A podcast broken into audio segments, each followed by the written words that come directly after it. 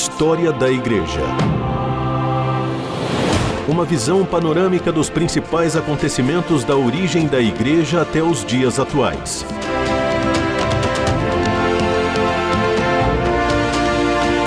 Apresentação do pastor e historiador Marcelo Santos.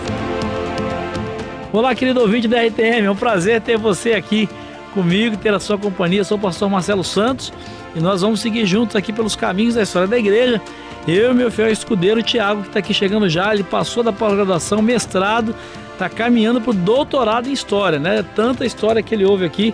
Uma alegria ter o Tiago caminhando com a gente aqui, é um prazer tê-lo junto aqui. Depois nós vamos fazer a prova final, o exame final para o Tiago, viu?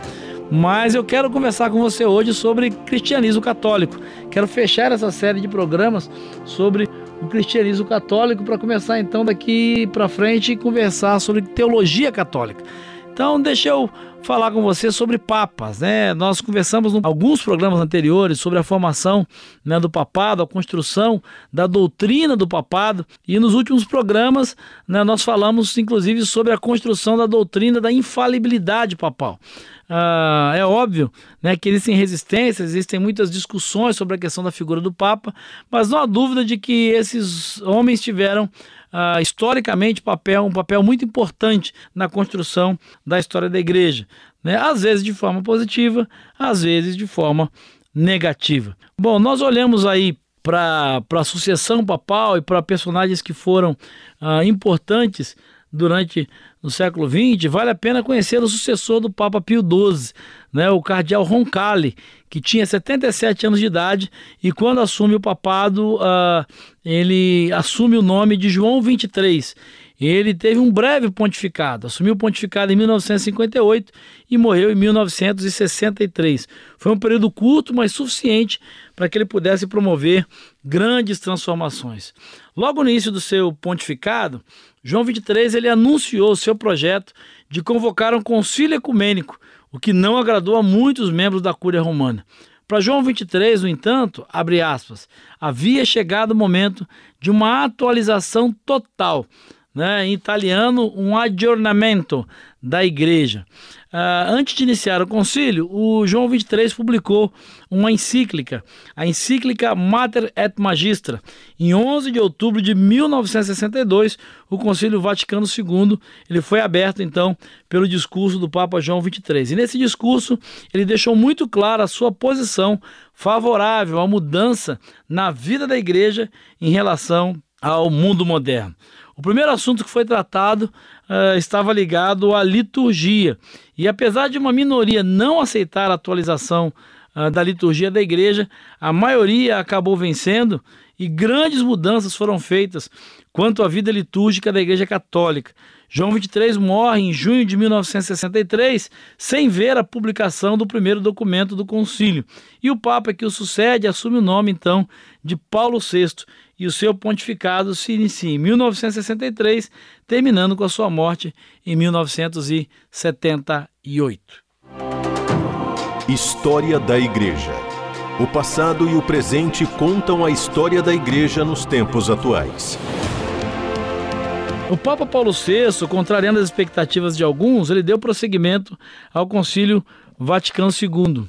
Ah, embora mais conservador do que João 23, quando foi aberta a segunda sessão em 29 de setembro de 1963, ele convocou os presentes a construir uma ponte entre a igreja e o mundo moderno, demonstrando seu apoio a mudanças na igreja. Quando eu falo de Papa, então eu me lembro da figura do professor Itamir Neves, que adentra os nossos estúdios, que é um Papa da teologia cristã protestante, né, um amigo muito querido, alguém que tem nos ensinado muito acerca da Bíblia e do Novo Testamento. Quero deixar o meu abraço carinhoso para o professor Itamir Neves de Souza. Mas voltando ao Papa, então, aqui, é, que nos interessa para esse momento, que é o Papa é, Paulo VI, é, ele é, convoca, então, os presentes a esse concílio a construir essa ponte entre a igreja e o mundo moderno, demonstrando seu apoio às mudanças na igreja. A Constituição a respeito da liturgia sagrada autorizava a utilização das línguas. Uh, nativas, né, e bem como as mudanças de acordo com as necessidades dos diferentes grupos, regiões e povos. Na terceira sessão, que aconteceu em 14 de setembro até 21 de novembro de 1964, o destaque foi a declaração, por iniciativa do próprio Papa, de que a Virgem Maria é a mãe da igreja, contrariando vários membros do concílio que estavam enfatizando a centralidade de Cristo em contraposição aos extremos que a devoção a Maria eh, pudesse chegar. De 14 de setembro a 8 de dezembro de 1965, o concílio se reuniu para a quarta e última sessão. Nesta sessão, o concílio promulgou com relativa facilidade documentos bastante progressistas a respeito de bispos, padres e sua formação e acerca dos leigos da igreja, dos não cristãos, da atividade missionária, entre outros temas bastante relevantes e importantes dentro desse período.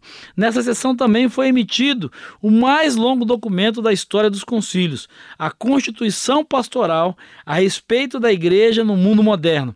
Com o término do concílio, as mudanças ocorreram rapidamente em muitos lugares, enquanto que em outros houve uma resistência bastante grande. A encíclica Humanae Vitae foi publicada por Paulo VI em 1968, proibindo o uso de todos os métodos artificiais de controle de natalidade. E essa decisão de Paulo VI foi contrária a uma comissão papal que recomendava a aceitação de alguns métodos artificiais de controle de natalidade. História da Igreja. Personagens e processos históricos para compreender o presente a partir da experiência do passado. Bom, com a morte de Paulo VI em 1979 e o breve pontificado de João Paulo I, uh, foi eleito o primeiro Papa não italiano desde o século XVI, o polonês João Paulo II.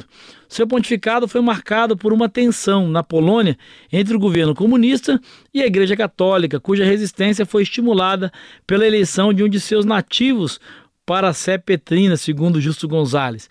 Seu sucessor, João Paulo II, foi considerado conservador e progressista ao mesmo tempo, variando de acordo com a perspectiva de cada observador. Estando no comando desde 1978, atravessou as duas últimas décadas do milênio e ainda o início do século XXI. Mesmo com problemas de saúde e restrição física devido à sua uh, quase que senilidade, foi um dos papas de maior influência em toda a história e com um dos mandatos mais longos e mais duradouros.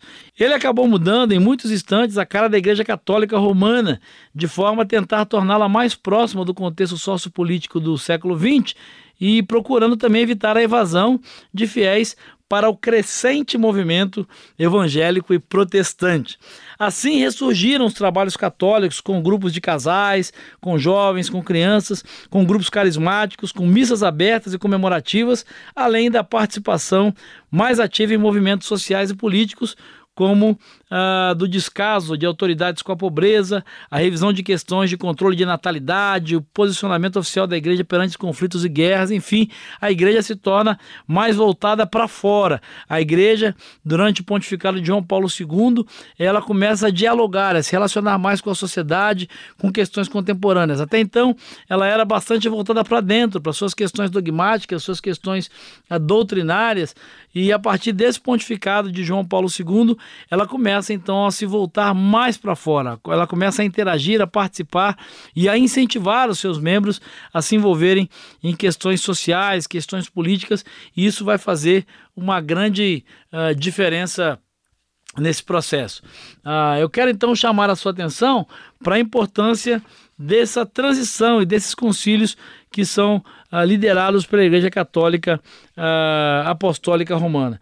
Eu quero convidar você a se envolver, a procurar e a pesquisar mais sobre esses concílios, porque se você quer entender um pouco da doutrina católica, uh, das suas convicções, das suas práticas, você precisa revisitar ou visitar esses concílios. Né? O Concílio de Trento, que é o concílio clássico lá do século XVI, o Concílio Vaticano I e o Concílio Vaticano II.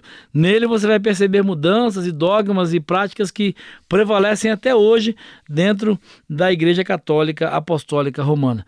Mas é interessante é, observar e perceber a, a teologia, a construção da teologia católica dentro desses concílios. Né? A gente precisa se aprofundar um pouco mais na teologia. Eu falei um pouco da prática católica, de algumas doutrinas ligadas à prática cristã católica, mas vale a pena a gente conhecer a influência desses concílios com relação à teologia católica, né? As suas crenças, aos seus dogmas principais, e é isso que nós vamos começar a fazer a partir do próximo programa, porque isso é uma outra história.